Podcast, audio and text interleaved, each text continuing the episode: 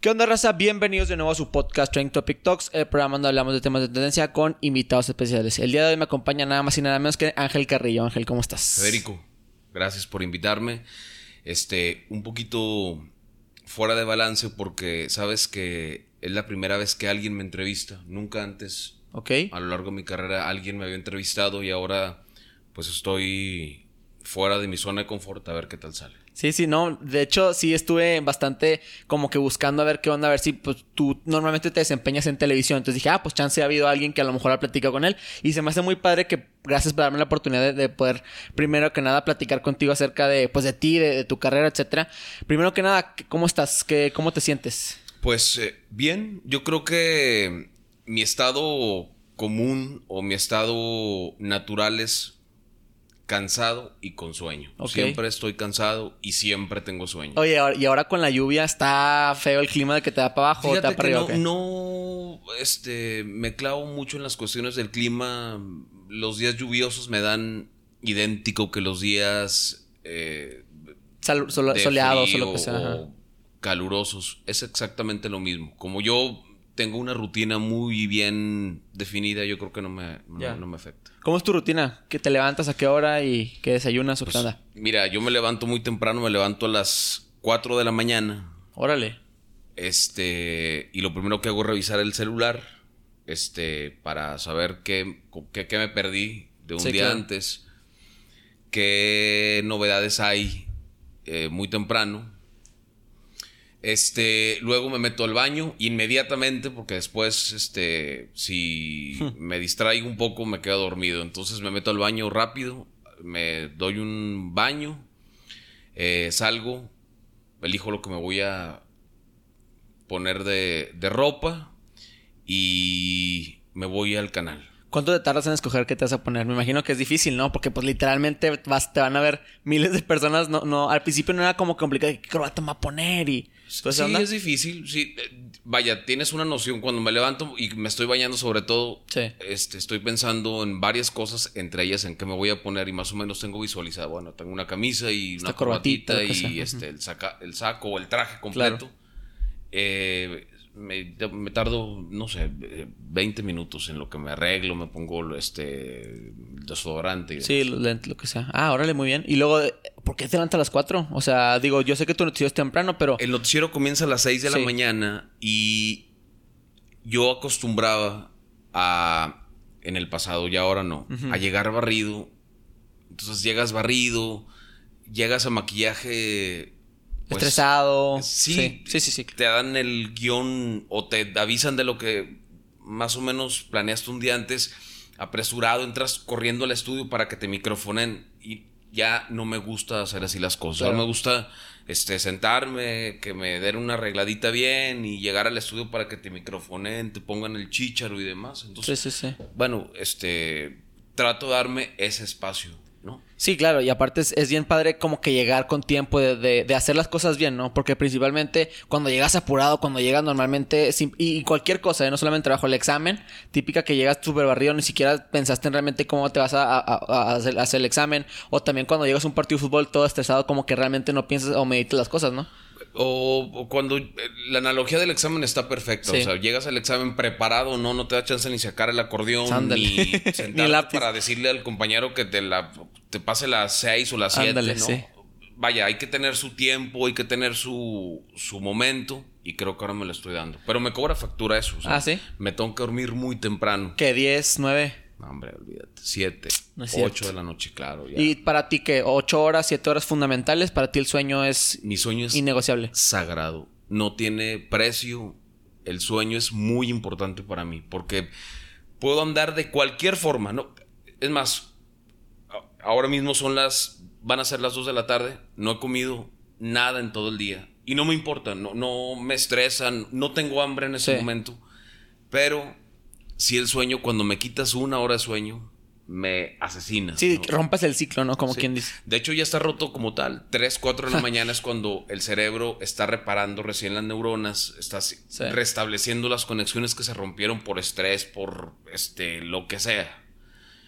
Y te lo interrumpe, entonces ya estás complejo en el tema de- del, del ritmo del sueño. Y si le metes un factor más que es desvelarte a las 10, a las 11 o a las 12 de la noche, pues Claro. cuatro horas, olvídate. Tengo entendido que entraste a Multimedios en el 2001, ¿verdad? Entraste con ellos eh, a principios del siglo XXI. Sí, entré en mayo de 2001. Sí. Vamos. Y mucha gente te conoce principalmente por eso, por tu parte estelar en la televisión, pero siento que no mucha gente conoce lo, lo- la parte de antes. O sea, cuéntanos un poquito eh, de cómo eres de chiquito, cómo decidiste meterte en los medios de comunicación, que estudiaste, cosas así. Cuéntanos un poquito cómo llegas a este punto. Bueno, pues eh, yo nunca jugué a ser el... De la tele, lo que sea. Que siempre soñó el futbolista que era futbolista, Sí. el diseñador de modas que siempre dibujó. Yo en mi vida, yo siempre andaba en la bici trepado, en el barrio donde crecí, en la de Gollado y en el centro de Torreón. Sí. Eh, en casa de mis abuelos, con mis primos, este, con mis amigos de la... de- De la colonia. de la- de- del barrio. Simón. Ah, bueno, Colonia es como de mucho cliché. sí, ¿verdad? Del barrio. Ahí de. El barrio. Este, yo no quería estudiar. Yo nunca me imaginé estudiar comunicación. Yo realmente cuando eh, desde muy chico, este, comencé a tener participaciones incipientes en obras de teatro y me gustó mucho el teatro, la actuación Sí. pero sobre todo en el tema de- del teatro. Eh, hubo una oportunidad por ahí cuando yo tenía, no sé, 14, 13, 14 años, de ir a estudiar a la Ciudad de México. Muy, muy joven. Mucho. Sí, sí, sí. ¿Y, y, y de dónde sale esta oportunidad? ¿De buscaste un casting No, o...? no, vino, vino un artista aquí a Torreón que seguramente tú no conoces. Yo tampoco la conocía, Sí, sí. pero antes había un festival que era el OTI. El OTI. Aquí en Torreón. No, no, era nacional Mm. O no sé si internacional. Yo, no recuerdo de- Claro. del OTI, pero en ese entonces ah, supo un poquito de la historia. Eh, el OTI era un concurso de cantantes donde salió Yuri, salió Emanuel o José José, alguna de esos prodigios de la música. Sí, grandes de la música mexicana. Sí. Y uno de esos festivales del, del, del OTI lo ganó una cantante que se llama Prisma. Tendrá algunas canciones. Claro. Yo conocí Sí, algunas a la postre. La gente que nos escucha, a lo mejor que un fan número uno de Prisma que ahí sale que nos recomienden algunas. Eh, de México cantaba una canción que medio recuerdo. Va. Ella entró a participar a un eh, concurso nacional de premio de teatro infantil, teatro musical infantil, y ganó un- su guion, su script, Sí, ganó sí. el primer lugar y una de las, este, eh, pues, de las condiciones para entregarle el premio era que una parte del dinero seguramente que recibió lo eh, tendría que destinar a la producción de la obra, o sea, hacer la obra. Sí, sí, vol- volverla, ajá, Llevarla volverla. al escenario. Claro. Por algunas cosas del destino, conoció a José Luis Urdaibay, un director de teatro también muy aclamado y, y, pues aquí en Torreón Sí, reconocido. galardeado, claro. Lo conoció en México y se hicieron amigos, entonces le propuso la cosa y tráetela a Torreón, costos de producción más baratos seguramente, Sí, claro. los actores no cobran, teatro experimental, Prisma le compra la idea, se vie, todo esto me lo estoy imaginando porque nunca No, pues claro, o sea, historia, fue lo que pasó, ajá. Vinieron a hacer un casting y me quedé. Entonces, eran cuatro protagonistas y yo era de uno de, uno de ellos. Entonces, la, la historia está muy bonita contada, era de tema de lectura, este, de cuentos de imaginación y de dragones y de árboles que hablaban y de... Órale. Entonces... Como que cliché, ¿no? Que el cliché de las, de las obras de teatro de árboles y animales de- niños. eh, sí, sí, Sí, sí. Pero de una forma muy bonita. De hecho, uno de mis autores de libros favoritos es Michael Ende, que escribió muchas eh, eh, novelas y eh, cuentos muy bonitos que hablan justamente de eso, la historia sin fin, Momo eh, y demás. Claro. Eso lo leía en la universidad, por supuesto. Bueno, Ah, bueno, vale. entonces vi- vino Prisma, hizo casting, nos vio Madera algunos, les mandó a hablar a los papás, tenía 13 años, Sí, sí, 14 obvio. sí mucho, y le dijeron a mi papá que si me daba oportunidad de ir, de llevar, de llevarme a la Ciudad de México, mi papá me dice, Pues que no inmediatamente. Pues yo, te, yo soy el mayor de cuatro hermanos. Seguramente el viejo pensó, a ver, ¿de qué va a vivir? Pero, pero realmente estaba pensando en eso a los 13 años. O sea, no lo veía como un jugueteo, como una experiencia bonita. O sea, y, y, pensando en eso, te quiero preguntar si tus papás realmente siempre te apoyaron en esta, en esta onda teatral. Bueno, teatral, artística, medios. No, no, no. ¿No? No, no. A ver, este es un oprobio que tengo con mi papá. Que mi papá me dijo categóricamente no. No le importó el talento. Digo, lo digo otra vez con. Ya con las heridas sanadas, sí, sí, sí, claro, y demás. Pero eso es lo que pasó. Mi papá me dijo literalmente que no. Y pues no sé, nunca de pronto volteé a ver si tenía madera, si en realidad era talentoso, si por qué me estaban buscando. Vaya, la, la forma que quieras. Me dijo que no y que me, que me pusiera a estudiar alguna carrera y que cuando le entregara un título yo podía hacer de mi vida lo que mejor. Que es la manera tradicional que tienen aquí en Torreón, ¿no? Siento. Teníamos, pues, digo, yo soy papá y yo hoy si alguna de mis hijas llegara y me dijera, papá, quiero estudiar teatro, gastronomía, algo así. o quiero ser barbera o quiero ser tatuadora, pues a ver, hijita, veamos cuál es la mejor opción tienes talento, te gusta, platicaría con ella, a ver cuánto tiempo tienes incursionando, porque no, no, no te despiertas un día y dices, quiero ser artista y ya tienes una voz privilegiada o actúas maravilloso. No, pero yo al menos le tendería esa, ese puente a mi hija para y aparte también siento que, aparte me encanta tu generación que tienen como que la idea ya más de que, ok, vamos a darle la suya a los niños porque a mi generación al menos muchos chavitos, muchos papás que a lo mejor son de los 70s, de los, de los 60s, no, no les dan la oportunidad, Ángel. O sea, todavía siento que al menos como que en esta parte de Torreón al menos sí ha habido gente que les apoyan, pero como tú dices, ha, venido aquí mucha, mucha gente talentosa a la laguna que desgraciadamente aún siguen en la suya, están haciendo la suya pero con el, con el apoyo de sus papás a medias, porque no sé, no sé tú qué opines, pero como que el viene de una parte interna de los papás de que, ok, no quiero que mi hijo fracase, no quiero que mi, como lo decías, no quiero que te mueras de hambre, pero también ser como, como tú lo dices, un poquito apático. No, no. Eh, lo que yo, no sé si es parte de mi generación, pero lo que yo pienso en lo particular es que, eh, no sé, Paulina, mi hija la más chica. Sí. Eh, yo de cariño le digo Goni, por gordita, está gordita y chiquita. Goni. Saludo. Saludo y un beso a Coca también, que te sigue, María Ángel, mi hija la. Ah, un saludo, claro, sí, sí. Este. Paulina algún día me decía, papá, no sé, yo quiero ser artista, porque me contaba sus cositas. Sí, sus sueños, vaya, sus, convicciones. Pensamientos pequeños y bonitos. ¿Cómo ves, papá? ¿Te gustaría? Dije, mira, hijita, tú puedes ser flor, un taco, un elefante, o lo que te dé tu chingada gana, literalmente, pero quiero que seas feliz y no te estés dando en la madre literalmente a, mi edad porque no hiciste, no, no tuviste apoyo, no. Este, tú sé lo que tú quieras hacer. Y wow. vaya, hay cosas en las que yo definitivamente no te voy a apoyar porque pues no voy a estar de acuerdo. También hay reglas en la casa, Claro, por supuesto, pero en la medida de lo posible, yo trataré de apoyarte y de guiarte en el camino que tú mejor quieres, quieras tomar. Sí. No sé cuál sea, pero quiero que ella sea feliz. ¿De qué forma? Pues que ella lo descubra. Y si yo la puedo apoyar, bienvenido.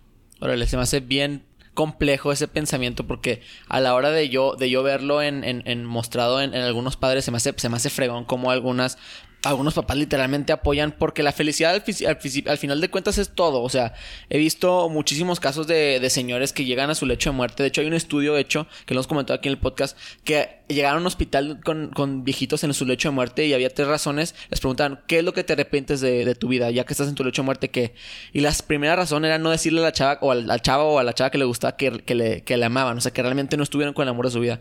La segunda razón era realmente no haber invertido en, en lo que quisieron haber invertido. Y la tercera es que nunca hicieron lo que hubieran querido con sus carreras. O sea, en los, en los 60 era o eres ingeniero, o eres doctor, o te vas a la obra, lo que sea. Y ahorita existen miles de oportunidades para tú poder vivir tu arte. O sea, ya sea que tú quieras ser, no sé, pastelera, a lo mejor no vas a vender los, pasteles que tú quieras, pero vuélvete youtuber de pasteles. O quieres hacer esto de, fútbol, a lo mejor no vas a ser futbolista, pero vuélvete youtuber o vuélvete, no sé, coach, vuélvete lo que sea. Hay muchas oportunidades para que tú lo puedas lograr. Mira, yo creo que eh, tienes razón Pero no es tan sencillo.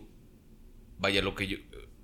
Concluyo el tema. Entonces, pues me dijo mi papá que así era. Y así. Sí. Mi papá es un doctor, gastroenterólogo. Y pues yo dije, ok, está perfecto. Tengo más hermanos. eh, y seguramente pues tienen que ver por ellos. Y yo estudié comunicación en eh, la Universidad La Salle.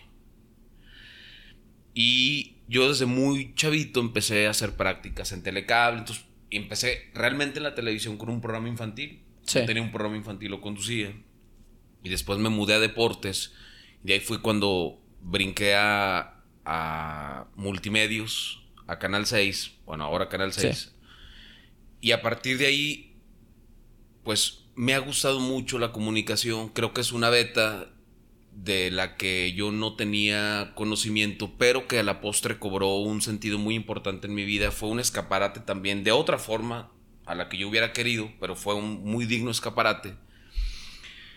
Y yo creo que estoy en el lugar adecuado. Me gusta mucho lo que hago, lo disfruto mucho, me pagan por lo que hago y eso pues en realidad no tiene precio. No todas las personas pueden jactarse de que hacen lo que les gusta y aparte les pagan por hacer lo que les gusta. ¿no? Entonces yo estoy muy contento, muy eh, en paz, que era esto que tú comentas, esta del estudio al que te refieres. Luego los seres humanos, las personas, idealizamos el tema de la felicidad. Ser felices por ser felices. Sí, ¿Y qué es la felicidad también? ¿Qué es? Sí, la felicidad es un estado, es una emoción. Para ti, ¿qué es la felicidad? La felicidad es estar contento un rato, riéndome o disfrutando de algo. No es- Pero es un momento, es vaya. un momento, como Sí. el, llega la felicidad, le abres la... Es como, ha- hagamos Sí. una analogía, es como si hoy llego a tu casa, a tu estudio, me abres y platicamos una hora y terminamos por despedirnos Claro. y yo me voy a mi casa, tú te quedas aquí en la tuya y llega otro entrevistado y se va y tú te quedas. Finalmente, otra vez, la felicidad, la ira, el miedo, son emociones que entran a tu, a tu vida, a tu, a tu casa, están un rato y se tienen que ir a lo que yo he aprendido, el estado, el mejor estado en el que yo, Ángel Carrillo, puedo, puedo estar es la, la tranquilidad, la paz. Es decir, estar, Pleno. Sentirte pleno, feliz. no, estar tranquilo. Ok, tranquilo. Sin ninguna cosa, ni feliz, ni contento, ni enojado, ni triste.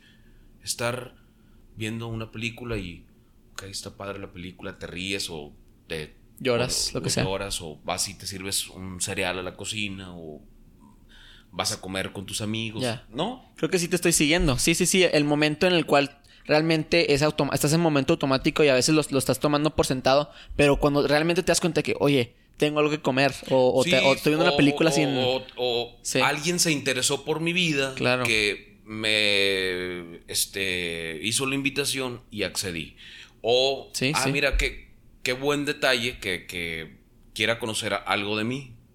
Eso no lo tenía pensado en mi día, por ejemplo. Digo, lo tenía en la agenda, pero no como pensándolo, ¿no? Vas corriendo y entrevistando y échame uno y pásame el otro y hoy hubo tres accidentes en una misma calle y... eh, te sí, estás en otras cosas, claro. Pero el estar como consciente de y estar en paz, yo creo que es el mejor estado del ser humano. Órale, no, totalmente de acuerdo. Y fíjate que hasta ahorita realmente me estoy, me estoy puesto a pensar de que la felicidad, yo también tenía la- idea que la felicidad no es como tal un, un- estado, un- es un momento, o sea, y tienes que disfrutar las cositas porque hay un dicho que dice que la vida es eso que, que pasa cuando no te das cuenta, o sea, de que, que realmente la vida pasa cuando realmente no te pones a verla, cuando no te pones a realmente analizar los momentos tan, tan bonitos que, que pasan con ella. En tu caso, pues que te estás viendo tu sueño, como lo estás viendo, de que, Claro. que te la estás pasando muy bien.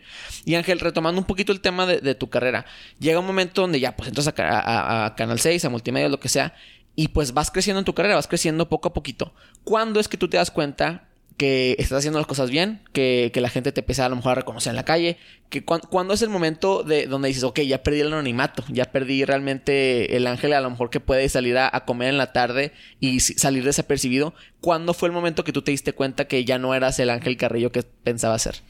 Pues no te sabría decir justo el momento, pero pues tardó un poquito, ¿no? No es como tan fácil hacerte de un... De un Momento, un eh, clic. De, de un estilo, porque eso es de estilos. Esto no es de, de fama o no, de... Digo, es padre la fama. Al principio yo la buscaba y pues sí está padre, pero luego no tanto, porque este luego te debes de privar de muchas cosas. En fin, yo más bien contaría el momento en el que dejé de ser un comunicador para convertirme en un periodista, que al final del día, cuando, ya fui comunicador y ya salí en la tele, ya me reconocían en la calle, entonces ya me tomaban fotos y ya me pedían autógrafos y ya me este, eh, ponían en Facebook cosas mías y Sí, buenas sí, sí. y malas y más o menos y, y especular. Ya cuando dices, pues está bien, o sea, ahora qué más sigue, el reto de ser periodista creo que para mí representó un, un antes y un después. Ahora, como profesionalizar lo que haces y no dar opiniones simplonas, no, Claro. no hacer eh, juicios a la ligera, sino realmente tener el conocimiento a través de la experiencia, leer, enterarte, cuestionar. Entender también, ¿no? Qué es lo que está pasando y qué, cómo lo puedes decir Sí, y también es sí, importante. Sí, sí, ¿no? sí. Es, es decir, como hacer todo un conjunto de, de habilidades para explotar un tema. Ahí sí fue cuando dije, Claro. bueno, pues ahí voy. ¿no? Sí, sí, sí. Y, y, por ejemplo, cuando prende la cámara, o sea, uno, uno ve la faceta de Ángel Carrillo en la televisión, en la, a lo mejor en las redes, pero realmente uno no conoce cuando se apaga la cámara. O sea, cuéntame si tú te, cam- te cambia el switch, te prendes. O sea, me imagino que ha habido días que has llegado triste al, al trabajo, has llegado a lo mejor muy feliz, que tienes que mantener un, un estilo. Con- contigo es, el trabajo es, yo cambio de, de chip y yo soy Ángel Carrillo en, en la tele y por otra persona soy de otro lado, o tú siempre tratas de mantenerte lo más real que se pueda. No, no, no. A ver, este. Lo acabo. Acabo de cumplir años hace unos días y fueron mis hijas a darme un regalito al noticiero. Y yo lo reconocí públicamente que ha habido momentos en los que quiero literal, me quiero morir. Me he querido morir de tristeza o de miedo o he estado muy feliz o he estado muy desganado o realmente no tenía un motivo para levantarme, pero lo tengo que hacer porque tengo una responsabilidad grande y un motivo muy grande, un motor muy grande como son mis hijas. Y sí, literal, hay días en los que de plano quisiera o no, de plano quisiera no haber nacido, como todos los seres humanos. no, claro, sí. Caray, es decir, hay días en los que no te dan las fuerzas para levantarte ni para poner una sonrisa, pero claro, cuatro, tres, dos, suena la musiquita y titulares y le tienes que dar para arriba y tienes que, si no una sonrisa, al, al menos sí una voz animosa, porque imagínate, son las seis de la mañana y si sale un cuate como deprimidón y con la voz así. sí, le van a jodida, cambiar de canal. le cambian de canal inmediatamente. Claro. tienes que poner mucha actitud. Ah, Sí. se apaga la cámara y otra vez a tristear o andar enojado o a resolver los temas que, que te traen de esa forma o que te levantaron de esa forma. Órale, sí, ¿no? Claro. Y aparte, siento yo que, que el motor, que, que todos tenemos que tener una motivación. O sea, no es, no es eh, secreto que todos los grandes, todos los, todos los exitosos, tienen de alguna manera un motor que los motiva. Algunos es Dios, algunos es su espiritualidad, algunos es su familia. Y siento yo que en orden para tener como que bien, bien establecido tu camino, tienes que tener una motivación para que te eche gasolina, para que constantemente cuando los días que realmente, como tú lo dices, cuando no es feliz, cuando no estás, bueno, cuando no estás feliz en ese momento, tienes que salir adelante para poco a poquito llevar, llevar eh, eh, ese, ese momento, ese día. Por ejemplo, tú en, en, ahora que eres una persona pública, que llevas varios tiempos siendo una persona pública, me imagino que hay momentos en los cuales se mezcla toda esta, toda esta onda de que a lo mejor ya no tienes tanta privacidad como la quisieras tener. ¿Qué tan difícil ha sido para ti llevar que a lo mejor, como tú lo dices, de que... Mucho. ¿Sí? Claro, por supuesto. A ver, me gustaría. Yo empecé muy joven, tuve una familia muy joven, llegó el éxito muy joven. Éxito, te digo, desde un punto de vista. eh, no lo voy a decir que es humilde, porque cuando mencionas la palabra éxito, per se ya lleva una carga de. Sí, egocentrismo, ¿no? claro. Pero tu definición, claro. Bueno, cuando llegó el éxito, pues, yo era muy joven, entonces yo me privé de un montón de cosas, de no ir a fiestas. por- para empezar, por, mis horarios siempre han sido muy temprano. Toda la vida he estado levantado, a pesar de que mm, no en mi vida me imaginé levantarme tan temprano, pues lo tuve que hacer. Entonces sí, te privas de muchas cosas. Y estás en el bar o en el restaurante o en donde me pidas y te tienes que comportar porque entonces una mala foto, un mal comentario, una mala idea, de, pronto te puede hacer algo de daño. Que ahorita, pues mira, si me preguntas, no me, no me estresa ya la situación. Es decir, la gente debe asumir que yo soy un ser humano como cualquier otro, con una chamba sí en lo particular pero que de vez en cuando también me quiero este divertir un poquito y partirle su madre un poquito al asunto, ¿no? es decir, que, que, te valga un poquito y dejar salir a Ángel, que realmente no sé dónde está muy bien. Eh, si le gusta mucho la fiesta o no, o si le gusta mucho este en familia en familia o no. Es decir, ando como en el proceso de descubrir. Claro, claro, claro. ¿Quién soy? ¿Cómo es trabajar en multimedia, Ángel? O sea, ya, ya metiéndote un poquito, ¿cómo es de que, tu rutina ya dentro del trabajo te dan las noticias, tú las investigas? ¿Cómo, cómo es diariamente Mira, dar las noticias? yo tengo 20 años en la empresa. Entonces, mi trabajo está muy bien delimitado. Yo soy directo, al margen de que soy conductor del noticiero, dirijo operativamente el canal, soy director de operaciones del canal y dirijo editorialmente la parte web, el sitio de internet de, de, multimedios. Entonces, digamos que yo tengo el control de la agenda informativa y yo asigno los reporteros, tengo un crew Decís que sale y que no sale. A ver, este, no, eso realmente no, no pasa de qué sale y qué no sale. Mm, Todo sale. Todo sale.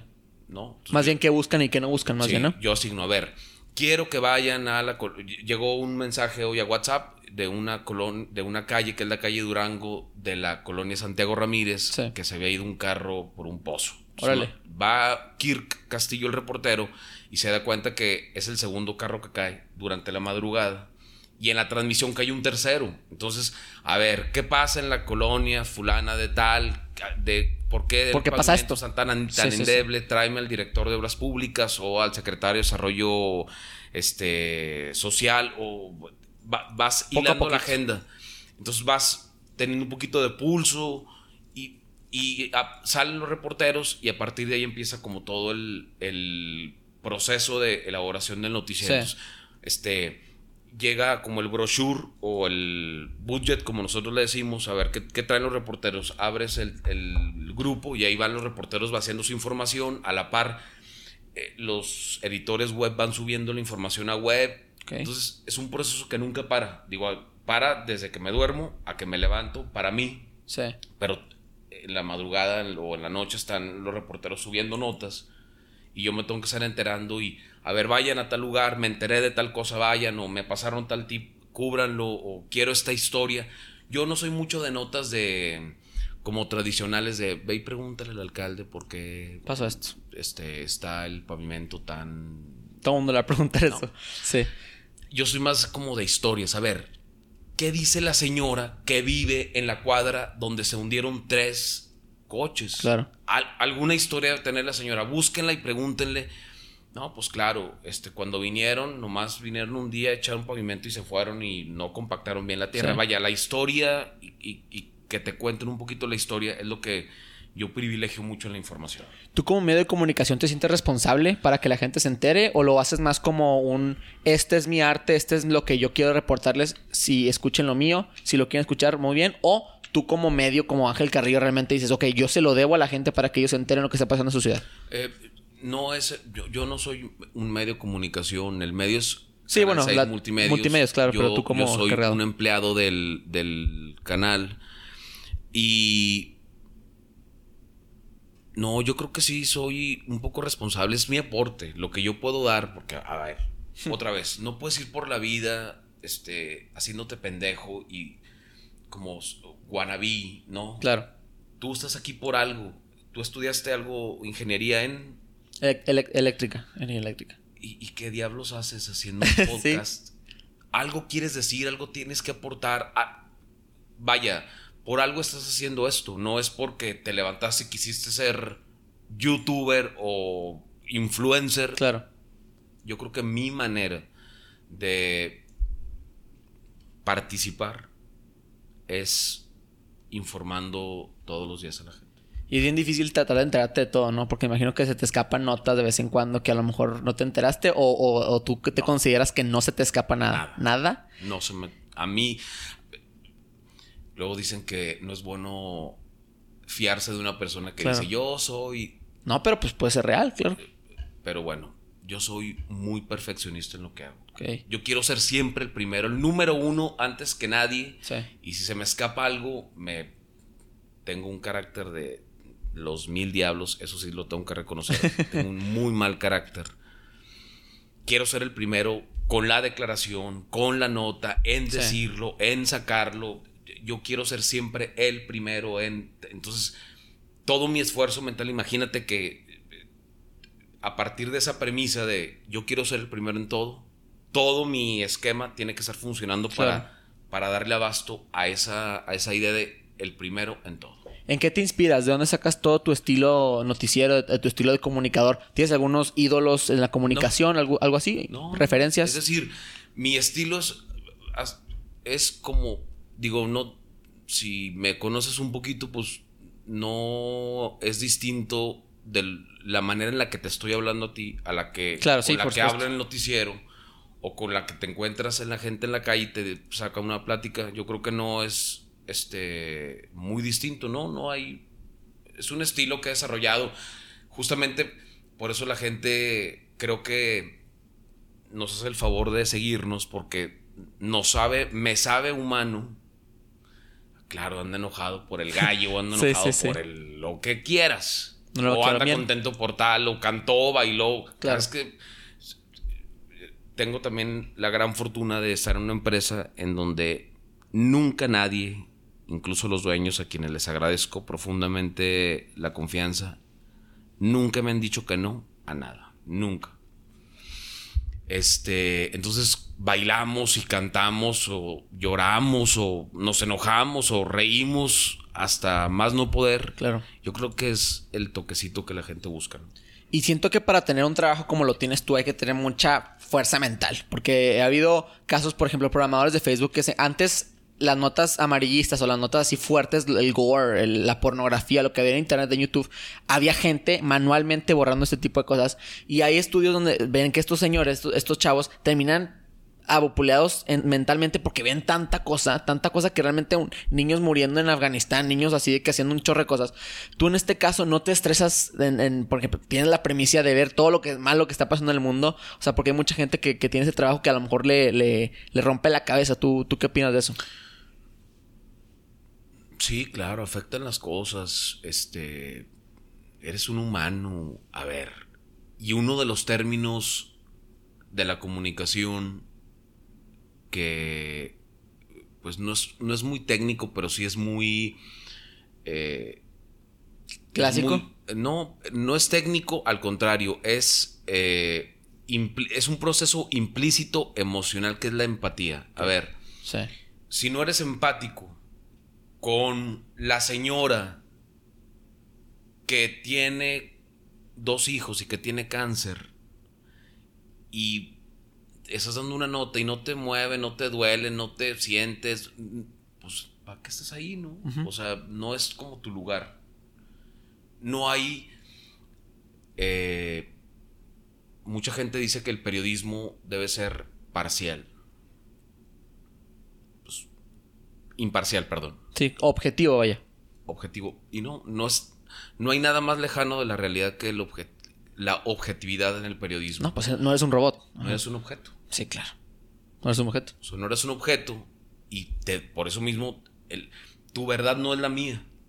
Ni mi verdad es la tuya. Entonces, la verdad es totalmente subjetiva y este, ese noticiero se dice la verdad. No, no digo la verdad, digo mi verdad. Sí. La verdad que yo creo.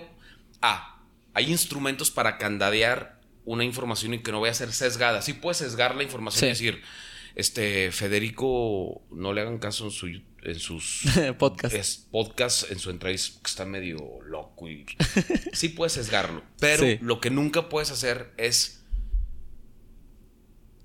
evitar eh, los mecanismos de comunicación como son contrastar fuentes, presentar hechos, es decir, cuántos. Hay cosas que pasaron, ¿no? Que no pueden ser refutables, vaya. Números, datos, fechas, videos, audios, cosas fehacientes que dicen.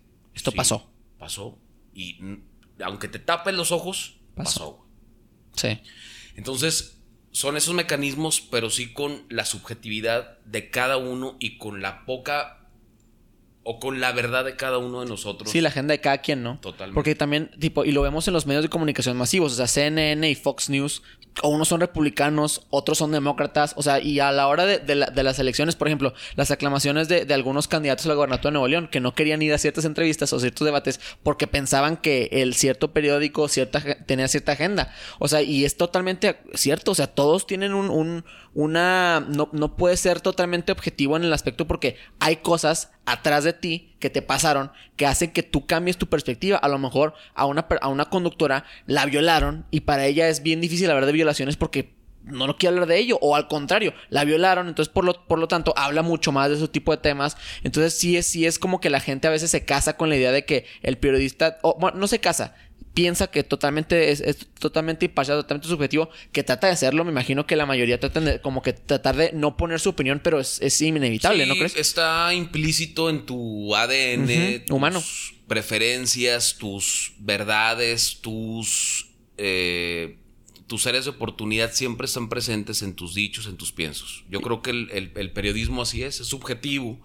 Cada uno presenta sus eh, eh, relatos como mejor ha vivido, pero siempre con los mecanismos muy bien candadeados, como lo es otra vez, los hechos. Hay cosas que no se pueden negar, hay cosas que están ahí y si le agregamos datos, si le agregamos números, si le agregamos cifras, esto se hace más interesante todavía. Oye, y hoy en día que ahora uno escucha lo que uno quiere. O sea, tú escuchas lo que realmente quieres escuchar. En Facebook te van a mostrar noticias de, una cosa si le das like a una cosa. Entonces te van a, te van cada vez orillando más a un nicho. Y eso está bien peligroso porque a veces te vuelves, eh, ves estos personajes extremadamente derechistas, extremadamente izquierdistas. ¿Por qué? Porque Facebook nomás les muestra ese tipo de cosas porque dice, ah, este le está dando like a este, a este tipo de contenido. Yo lo voy a mostrar, seguir mostrando ese tipo Ahora de contenido. luchamos contra un algoritmo. Sí. ¿No? Eh, lo, ¿Cómo haces para, para eh, atraer al público o atraer seguidores a tu fanpage? Dándole lo que quiere. Dándole lo que quiere, sí, pero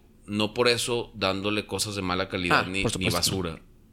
Eso es lo que yo creo, ¿no? Otra vez, con mecanismos de periodismo muy bien afilados podemos dar contenidos interesantes. Sí, totalmente de acuerdo. Ángel, también me he dado cuenta, una de tus secciones que me gusta mucho es cuando sales a la calle y te metes a taxis, te metes a camiones, te cuentas cosas así. Y uno de, uno de mis favoritos es cuando realmente vas a, investigar el transporte público. Me di cuenta que en este video eh, está en tu canal de YouTube, que lo grabas a lo mejor con un celular que realmente no está conectado con la cámara ni con el audio así, pero me gustó mucho porque es una, es una visión cruda, es una versión real de lo que pasa cuando la cámara está prendida de la televisión y cuando no está prendida. Entonces me dio mucha curiosidad, como cuando tú llegas eh, en, el camión, y no sé si esto no, no, vi la transmisión en vivo, pero vi el video, eh, que el primer camión no te acepta, o sea, los primeros camiones no te acepta, y luego batallas, sigues platicando con la cámara y llegas a aceptar, a, a más bien te llegan a aceptar en un camión. ¿Cómo te has sentido cuando llegas a entrevistar gente en la calle que, para empezar, no, tiene, como tú le decías, la mentalidad de, en ese momento de ser, de ser de que entrevistado? O sea, ¿cómo, ¿cómo batallas con la apatía? Me imagino que es algo que te enseñan en comunicación de, de, cómo sacarle a lo mejor un poquito de jugo a las personas. porque me, me, da mucha risa que le preguntabas, ¿y qué, qué opina del transporte público? Está bueno. Y te, a lo mejor te puedes quedar así como que en shock de que cómo cómo responder. Tienes que tener habilidad, o sea, desarrollarte una habilidad por ejemplo, es como si me preguntaras todo el chorote que te aventaste y yo decirte, tener habilidad. Sí, te quedas en shock, sí, Te cagas. Sí, te cagas. ¿Cómo? O sea, no mames. Ah, me pasa mucho con un. Y hacemos un. No voy a decir el, personaje porque. Claro. pero tratas de esmerarte en la pregunta para que se sienta en confianza el entrevistado. entonces le preguntas, ¿qué opina acerca de las medidas que está adoptando el gobierno federal para la distribución de la vacuna y tatá y no sé qué, y una cepa nueva que es la Delta que ocasiona entonces. Sí. sí, no mames. Te quedas. Me volteé a ver con mi compañera es. me río, este, Sí, güey. cuelgo la llamada, ¿qué haces? Pero pues otra vez, tienes que dar la habilidad para ser empático. Entonces, ¿qué te parece el, el sistema del transporte? Bien, pero ¿y a qué hora te levantas? ¿Llegas a tiempo a tu casa? Vaya, establecer sí, una sí. plática no de entrevistador a entrevistado, pero sí como de igual a igual, pues venimos en el mismo camión. Camión. y pues vamos a sufrir o a gozar de lo mismo. Entonces vamos a platicar y es la manera en la que le puedes sacar la declaración a la gente. Sí, qué interesante. En ese tipo de cápsulas tú decides que, oye, vamos hoy el día a, a meternos en un camión, oye, vamos a tener un taxi. ¿Cómo tú llegas a ese tipo de, de cápsulas? Porque se me ocurren idioteces diarias. Entonces, este, por ejemplo, ese, ese fue lo, lo que tú viste fue una campaña que se llama que se llamaba Que era cuando está el Metrobús. te- eh, te- no. construyéndolo. O No, sea, no, que tú dijiste, apenas acaban de anunciar que van a construir el metro. Pero era como realmente la infraestructura Ah, muy incipiente, pero los camiones eran los normales, etcétera. Sí, sí, sí. Entonces, eh, la Navidad nos mueve, se llamaba esa campaña. Ok. Entonces, imagínate que vas en el camión a las 7 de la mañana, muriéndote de frío, mames. yendo al trabajo, No dormiste. esperándote un día terrible, y vas en el camión jodido. Entonces, llevas a Dimas Maciel de Chicos de Barrio, o llevas a Miguel Luna, que es un gran cantautor Sí, sí, sí. lagunero, al camión para que te dé serenata, y, y los conductores de tu noticiero llevan pan y te dan pan No mames. un pan, este, entonces ahí vas cantando y la gente, te juro que vibra la gente contigo, o sea, nos subíamos al camión y era impresionante cómo la gente vibra contigo, cómo la gente dice, este, sí, o sea, la forma en la que te compenetras con la sociedad sí está muy cabrón es- esa, esa, esa forma. No mames, o sea, me imagino mucho que, que en ese momento cuando tú est- estás Bueno, entregando... bueno, No, no, sí, sí, lo que, lo que tú quieras, ahí está, de hecho te lo traje. Eh, es, es increíble, aparte me caga de risa y me hace impresionante el talento porque no hay imagen de error, güey, está en vivo. O sea, está, está en vivo y... ¿Qué es lo más interesante y es lo, y es lo más Sí. jugoso? Imagínate que lo, lo, lo produjéramos todo. Pues qué aburrido. ¿no? Sí, sí, Entonces, sí, mejor es irte, sáquense los live views. Conseguimos el pan un día antes, nos lo regalaron, le hablamos a los chicos de barrio que son, un ícono de la comarca lagunera. El hombre se, se presta. Entonces, imagínate ver a tu ídolo eh, cantando en el camión. Tú valiendo madres, Sí. pero pues, lo ves y te, te revive, güey. Claro, y, y te, y te dan un panel que sale en la tele y el de Sí. los deportes, de los espectáculos y la del clima. Entonces, se, se hacían cosas muy bonitas. La, la Navidad nos mueve, se llamaba esa Sí, campaña. qué chingón, Muy güey. bonito, muy Y bonito. por ejemplo, en ese aspecto, tú decías hace rato que, que no había cosa que te habían dicho que no, pero ha habido veces que a lo mejor tú tienes que ir a ciertos lugares o hacer cosas que a lo mejor no te, no te gustaban en, en- en totalmente.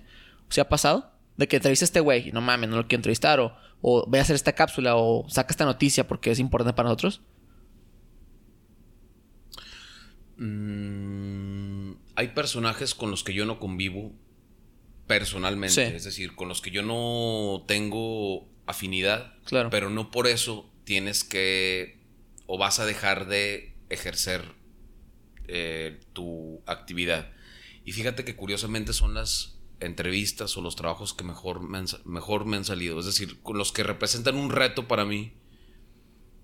Ahorita me eh, te, te platico una historia breve, pero sí me he enfrentado a eso, con los que yo no Sí. convivo, no con los que al- alguien me diga, no, no vayas, este, o, eh, o ve con este y no quiera, no, con todos quiero y con todos Sí. jalo, menos, este, Con los que nos compartes filosofía de vida, o a, o a qué te refieres con eso. me refiero sobre todo a, a ciertos políticos con los Sí. que yo no Comparte. compagino del todo, con Sí, sí, su sí. forma, por ejemplo, a ver, Cuando hablaste con el presidente. No, fíjate que con el presidente lo he entrevistado tres veces.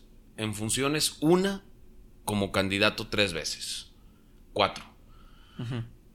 Eh, pues es, el hombre es un personaje, pero tiene su misticismo. Hay otros que ya están tan fabricados como Gerardo Fernández Noroña.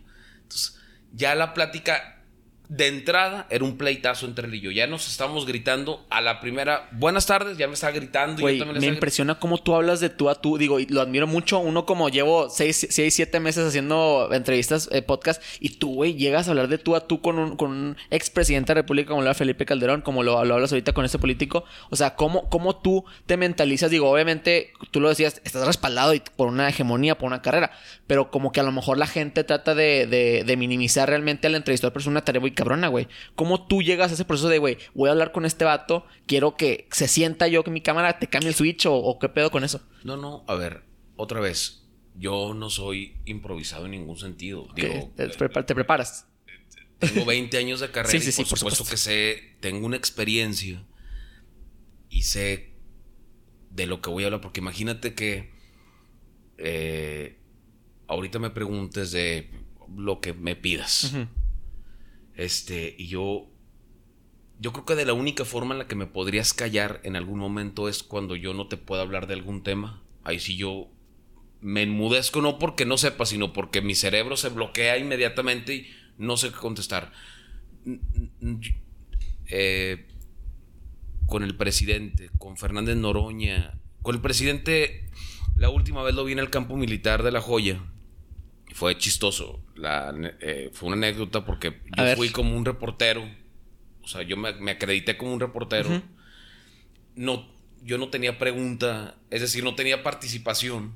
Si me veía y me daba la palabra, le preguntaba y si no, no.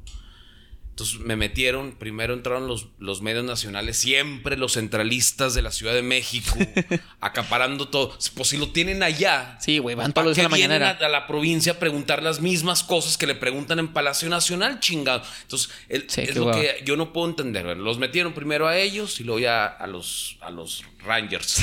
sí. Entramos nosotros, yo estaba al final y presidente no me daba la, la palabra. Claro. Entonces, a ver, cómo dejé el noticiero para venir a la mañanera y no llevar nota. No, no mames. Entonces se para un señor. ¿Quién escoge, güey? ¿Así el presidente? El presidente literal, tal, tal, tal.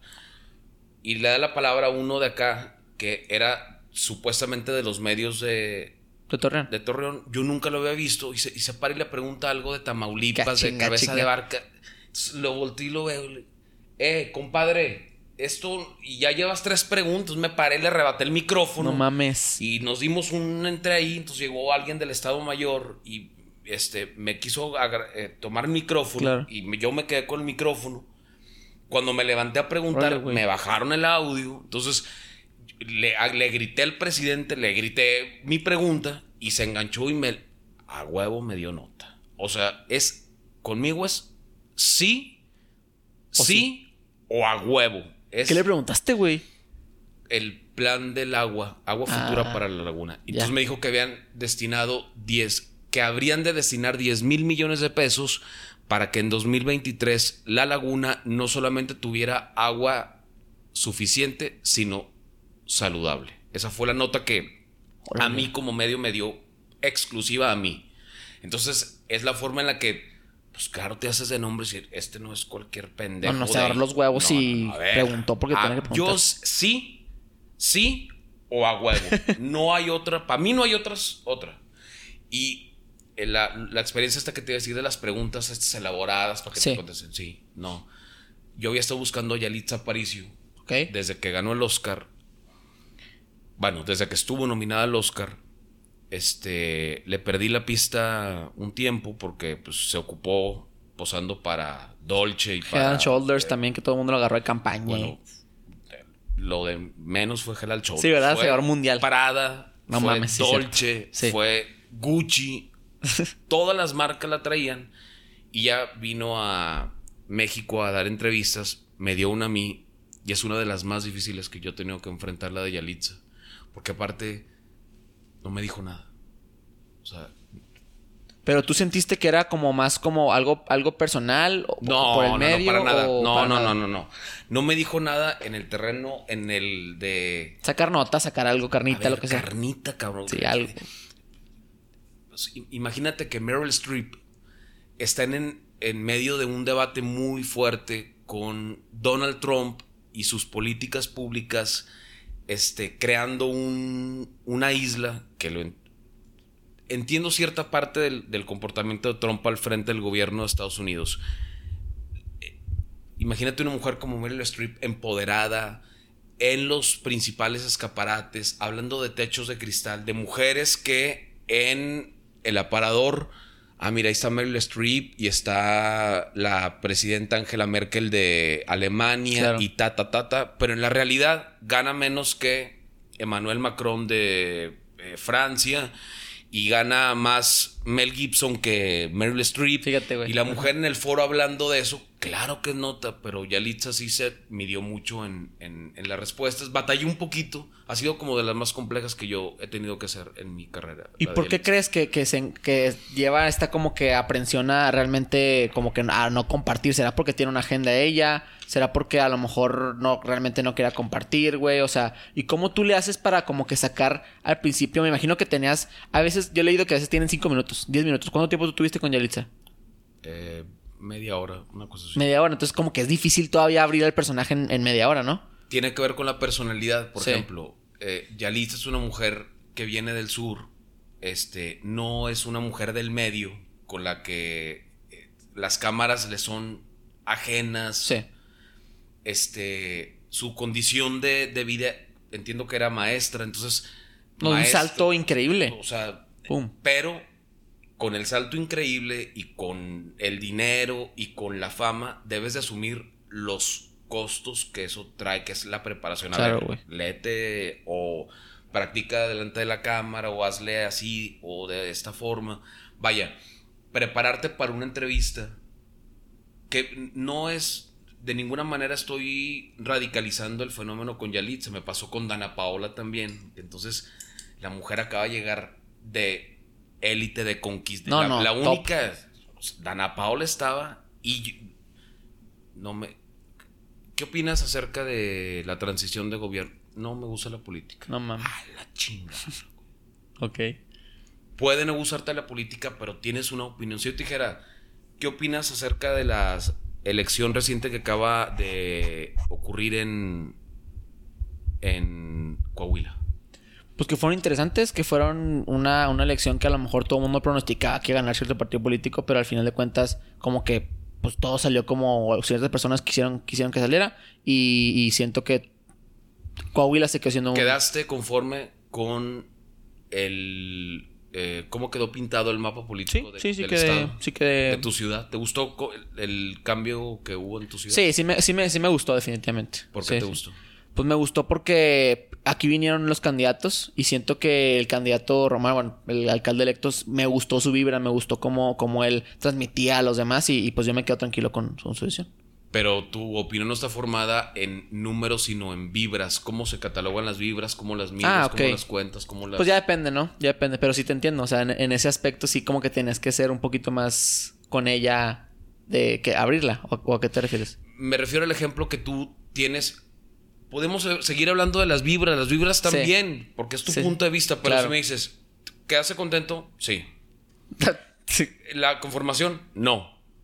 Güey, pues ¿con qué trabajas? O, Claro. Y te tienes que partir la cabeza para medio eh, acomodar la cabeza de la No. nota y medio hacerle y medio editarla para que El momento. te ves bien tú Claro. y, y- y se vea bien tu... Sí, tu invitado. entre- tu- tu También- y también no preguntarle cosas que, güey, ¿qué opinas de la muerte de Stephen Hawking? ¿Qué opinas de su teoría de la última que sacó? ¿Qué cabrón? No, espérate, güey, o sea. No, pero... A ver, otra vez. Si yo soy una figura internacional como Dana Paula. Dana Paolo, quien me pidas, y te hacen una pregunta básica de un, imagínate que un partido, bueno, un personaje como Andrés Manuel llegue al poder, sí debo tener una opinión formada. Digo, mis Claro, managers de menos de menos decir, eh, a ver, ¿qué onda? ¿Qué, qué piensas? Pues yo creo que está bien, así como tú lo dijiste, porque pues me vibra. Ah, Las pues, está propuestas, güey. lo que sea, Y eso, sí, tu opinión. pues, creo que al, al país siempre le hace falta un dinamismo o los países tienen que tener dinamismo para que los gobiernos no se apropien de- del poder y no se sientan eh, entonces los eh, no, no- no se establezca una monarquía vaya a dar una salida digna y no decir no quiero hablar de política No, güey, te pone en jaque. Te pone en jaque bien cabrón. más porque otra vez eres una no eres un, eres una figura internacional. Pública. Sí. Y bueno, pública e internacional. sí, sí, sí. Imagínate como si, ¿Tú qué hiciste ahí en ese momento? pues le pregunté de- otra vez, si te... eh, Ahí tengo por ahí el... Video. el- no, no, porque aparte este, la redacté para el periódico. Mm. La, la cabeza de la nota de Yalitza era... eh, echo tortillas y hago mole, pero tengo mal sazón. Y la de Ana Paula era... No me gusta me la política. Me gusta, no, me gusta cocinar y soy muy buena repostera. Una cosa así. Sí.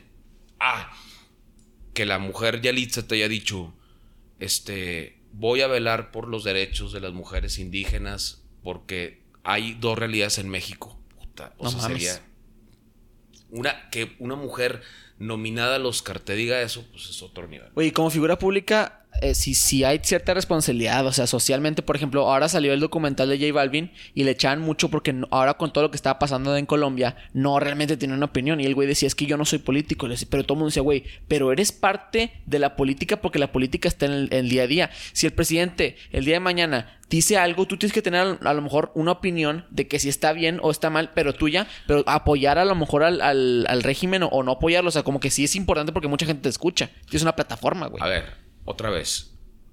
¿Cómo si sac te estoy hablando de un, Sí. un ejemplo volado, no quiero Claro. lastimar susceptibilidades. Pero como si tienes tripa, tiempo, esfuerzo, mente, capacidad, inteligencia y recursos para sacar un documental que se llama El niño de Medellín. ¿no? Y contar de tus depresiones y que tus angustias y de tu jardín zen y de la chingada y no sabes que hay una revuelta en tu país porque Sí, el presidente está poniendo una política eh, Que sube impuestos. y- eh, tributaria, leonina y voraz y mordaz. Y tú que te estás en Nueva York, claro que la gente te ve, o sea, la gente te sigue. Tienes uno. tien- ¿Cómo lo pongo en perspectiva? Vaya, tienes un. Eres alguien. De los millones de colombianos, Eres alguien. Eres alguien. De eres- los millones de Eres el influencer. El influencer. eh, no sé cuántos No, como 35 millones, una no, mamá así. O sea, ¿cómo no sabes? Ah, es Sí, decir, güey. raza, cuídense, este, exijan, vamos a exigir, digo, cosas muy simples, pero sí tener una postura, porque aparte fue un, fue una, una diatriba con sus amigos de que es que yo, y se, se ponía y lo inyectaban y lo, Sí, tú, cabrón. lo ponían y, este, a ver, otra vez, en la nube, ven, y si te van a preguntar de eso, pues sal y pon.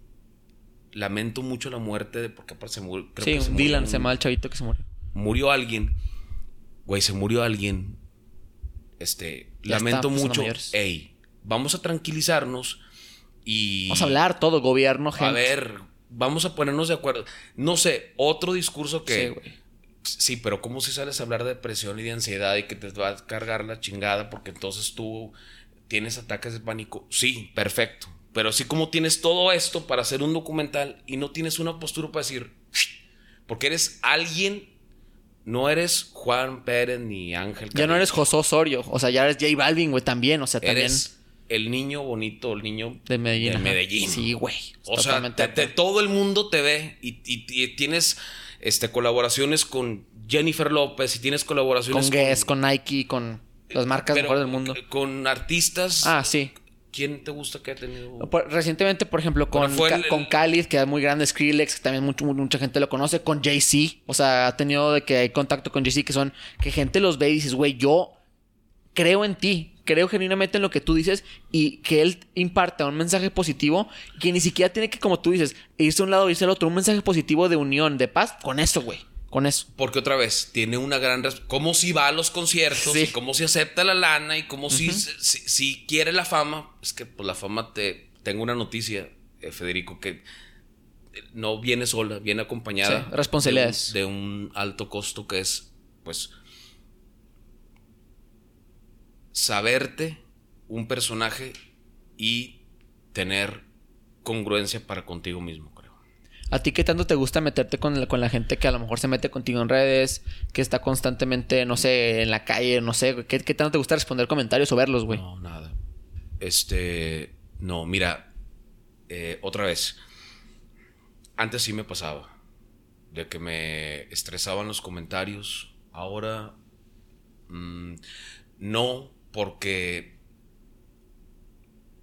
me podría si viniera de alguien que me conociera, que me diera de comer, que se preocupara por mí o que me tendiera una mano cuando necesito. Salvo eso. Eh, web, las redes sociales, en la calle, te puedes topar. A quien, al que le gustas, al que no le gustas, al que le cagas o al que le encantas, o al sacerdote, o al violador, o al ingeniero, o al este homeless. Y pues imagínate si yo me detuviera a pensar, a, a preocuparme por lo que la demás gente opina de mí, pues estaría jodido no me interesa. totalmente de acuerdo. No me interesa. Ángel, vamos a pasar a la última etapa del programa, ya para concluir. Eh, hablamos aquí de temas aleatorios, vamos a cambiar el tema radicalmente. Órale. Eh, la primera tendencia al día de hoy fue 64 GB, porque el nuevo Nintendo Switch tiene esa nueva capacidad. Entonces te quería preguntar, ¿tú qué tanto batallas con el almacenamiento de tu teléfono? ¿Te, ¿No te estresa a veces que, te falta, que tienes que comprar espacio en la nube? No, cosas así? este, mi teléfono es este, funcional, creo que tiene 256 gigas. Yo tengo Nintendo Switch soy un poquito gamer. Ok. Este, y me gustan los videojuegos. Nunca batallo para el tema porque, este, pues, no sé, mi teléfono es suficiente. No, es un chingo. 256 está muy bien. Creo que. Tres aplicaciones esenciales en el teléfono de Ángel Carrillo. ¿Cuáles? Eh, tres, ¿por qué tres? Es un número bonito. Es un número bonito, bueno. WhatsApp es uno, porque es la manera en la que yo me comunico con la gente de forma inmediata. Otra aplicación de, eh, de mi teléfono importante es Instagram. Yo creo que también es. Eres muy activo en Instagram. Yo te he visto bastante activo en Instagram. Sí, Instagram y. Y a lo mejor no tienes una aplicación, por ejemplo, cuando se te ocurren cápsulas, güey. No, no, o, o, notas, o a lo mejor donde notas realmente, oye, voy a hablar de esto mañana las notas? ¿Tienes como, cómo, cómo consigues no, yo, yo hablo. Mm. Llamo con el productor y siempre me contesta. La tercera yo creo que sería... La aplicación del teléfono. El teléfono como tal, sí. Sí. Las llamadas. Qué chingón. Güey, la, la, segunda tendencia fue Vin Diesel porque eh, salió un meme que era de que Thanos está muy cabrón de vencer. Y luego llegaba y dice, pero la familia está más dura. Y pum, le metió un putazo y lo, y lo salvaba, güey. O sea, están, cagados. Hoy te, lo voy a enseñar, güey. Pero a ti, ¿qué tipo de memes te gustan? ¿Qué, qué, qué tipo de humor tiene Ángel Carrillo? Muy negro. Sí. Sí, negro, mamón, tirándole a. Te pasaste de. ¿No? este. Yo soy de un humor muy negro, muy ácido. Este. Y me gustan mucho esos memes de, te pasaste. Sí, te mamaste. Me cagan de risas también. Como tu colega de Marcelo, güey, que ese güey sí tiene un humor, güey, y aparte lo transmite en sus. Sí, sí, sí, claro. Adrián Marcelo es, es bueno. tiene un montón de gente que lo, que lo apoya este, pero sí, tiene mucho talento, es muy talentoso. Sí, sí, sí, no, es increíble, güey. Fíjate que eh, yo también tengo un humor bastante, bastante como que de negro, pero no, no lo comparto así de que en la calle, así de, yo soy más de nicho de tener mi paginita de memes de mil seguidores, dos mil, que están muy cabrones los memes, pero pues no los comparto porque puedes ofender raza, güey. Está muy cabrón. La tercera tendencia y última fue Larry Doby, porque fue el primer jugador afro, afroamericano en jugar béisbol en las, en las grandes ligas, güey. El vato presentó un precedente hace 74 años. Y quiero hablar contigo para concluir algo con un poco filosófico, un poco inspirador. Ángel Carrillo, ¿cuál va a ser su legado? ¿Qué, es lo que quiere dejar? Si te murieras hoy, güey, ¿cómo consideras que haya sido tu legado tanto en, no sé, en las personas que están contigo y en la televisión? A ver, mira, es que uno es bien fácil marearse en un ladrillo. A mí ya me pasó. Ya no, ya, no, yo no, yo, yo, yo creo que el gran legado yo creo que va a ser lo que mis hijas recuerden de mí. Yo las valoro, neta sí las quiero mucho, mis hijas. Son, son personas básicas en mi vida, mis hijas. Este, ¿cómo me recuerdan? Mi papá era muy generoso o muy perro o sí me educó muy bien o yo creo que el, el legado ahí va a estar. Claro. Con la comunidad apoyas con lo que puedes. Pero mi legado yo creo que va a estar en dos personitas a quienes les debo muchas alegrías y muchas, este, muchas situaciones de, de, bienaventuranza y de, y de esperanza. Entonces, en el futuro, pues yo, yo, me sentiría bien donde quiera que estuviera, este, yo me sentiría orgulloso que las niñas expresaran bien de mí, de un tipo como que les aportó algo en su vida que seguro están viendo esto, entonces les mandamos un saludo. María Ángel, Paulina, les mando un beso con todo mi corazón, hijitas. Qué chingón, Ángel, la verdad, que qué bonito cómo te expresas, güey. Siento que también la gente que está en el medio, que constantemente está en la fama, con el dinero, lo que sea, llegan a una conclusión y entonces de que, güey, aprovecha tu familia, aprovecha realmente el núcleo que tienes cercano porque es lo único que tienes. O sea, porque el día de mañana te pueden cancelar y, ya valió madre, pero las personas que vas a llegar a tu casa y te van a dar un, plato de comida, un abrazo, un beso, pues son tus hijas, tu familia, lo que sea. Totalmente de acuerdo y pues este, me he sentido bien platicando contigo. Es la primera vez que alguien me entrevista, nunca nadie yo venía hasta algo temeroso. Decir, ¿Qué me va a preguntar? ¿se, irán a portar tan perro como me porto yo de pronto en las, en las, en las, en las entrevistas? Pero no, me he sentido bien. Una charla, más que una entrevista, fue como una charla no sé, de, alguien que quería conocer a otra persona. Sí, es totalmente la vibra de este podcast, conocer un poquito más a fondo el, comienzo, realmente la persona de la gente en Torreón, porque siento que es algo que no pasaba, o sea, que a lo mejor entrevistaban a la gente, pero como que no, no hablaban realmente de, no sé, su familia, etcétera, y hablar de temas así aleatorios, como que le da un poco de refresh a todo, y la verdad, muchas gracias por haber venido. Eh, Ángel, ¿cómo te podemos encontrar en redes para que toda la gente te siga? Yo estoy en Instagram como acarrillo R oficial y en Facebook estoy como Ángel Carrillo con acento en la A. Excelente. Ya para acabar, tenemos una playlist donde agregamos todas las canciones de los invitados que nos recomiendan. Entonces cuéntame qué te gusta escuchar y, y recomiendas una rolita para Yo que soy ecléctico, me gusta todo, menos banda, por favor, no. Ok. Banda no. Este, cero. Cero banda. Me sé dos, pero. las clásicas. Eh, pues una se llama Niña de mi corazón y la otra se llama Pero ya es muy tarde. Ok. No, no, me la sé, pero seguro es clásico. Están súper viejas. Una disculpa. Nomás esas dos me sé. Va. Pero ahorita eh, la canción que vengo escuchando es una pieza de la ópera, se llama Offenbach. Ok. Eh, es el, parte del soundtrack de la película La vida es bella de Roberto Benini. Fue muy galardonada y ese es un pedacito de... se la recomiendo, se llama... Eh, Offenbach y la pieza se llama Orfeo, que es parte de la mitología griega, uno de mis delirios. Ok, qué chingón. Yo le recomendaría la canción de ¿Cuándo fue? de Raúl Alejandro. Yo soy más moderno, Ángel, no soy tan culto, una disculpa. Yo soy más reggaetonero, güey. Ah, pero, si me pides también, mira, la que venía escuchando ahorita, porque me, me, llamó como la atención. Antes de bajarme del coche, venía escuchando esta. Dame un segundo. Sí. Sí, güey, yo soy súper, súper, súper eh, urbano y la verdad como que le encuentro un, sentido más al beat que, a lo demás. A ver, ¿cuál es? Que esta también agua, vieja, ¿no? ¿eh? Agua, de, J Balvin. De, J Balvin. A propósito, Buena rola. Bueno, por cuestiones de copyright tuvimos que quitar esta partecita del video eh, no me quiero meter en problemas con la disquera de J Balvin, entonces se me hace que la vamos a quitar. O sea, tú, tú agarras el mood de voy a escuchar ópera y luego voy a perrear hasta el, claro, por supuesto, así, así tiene que ser. Qué chingón. Sin embargo, me quedo con esta grandísima plática y, ya pues aquí nos vemos despidiéndonos. A Ángel le doy muchísimas gracias por darse la oportunidad de venir a platicar y de, y de poder puedes conocer un poquito más de su persona, que mucha gente nada más lo ve en la televisión, pero no conocen realmente el personaje y muchas opiniones que tiene acerca de otros temas. De nuevo, no olviden seguir a todas las redes sociales de Trending Topic Talks para que no se pierdan de nada. Les mando un abrazo y síganme en arroba Morado y suscríbanse y denle like. Bye.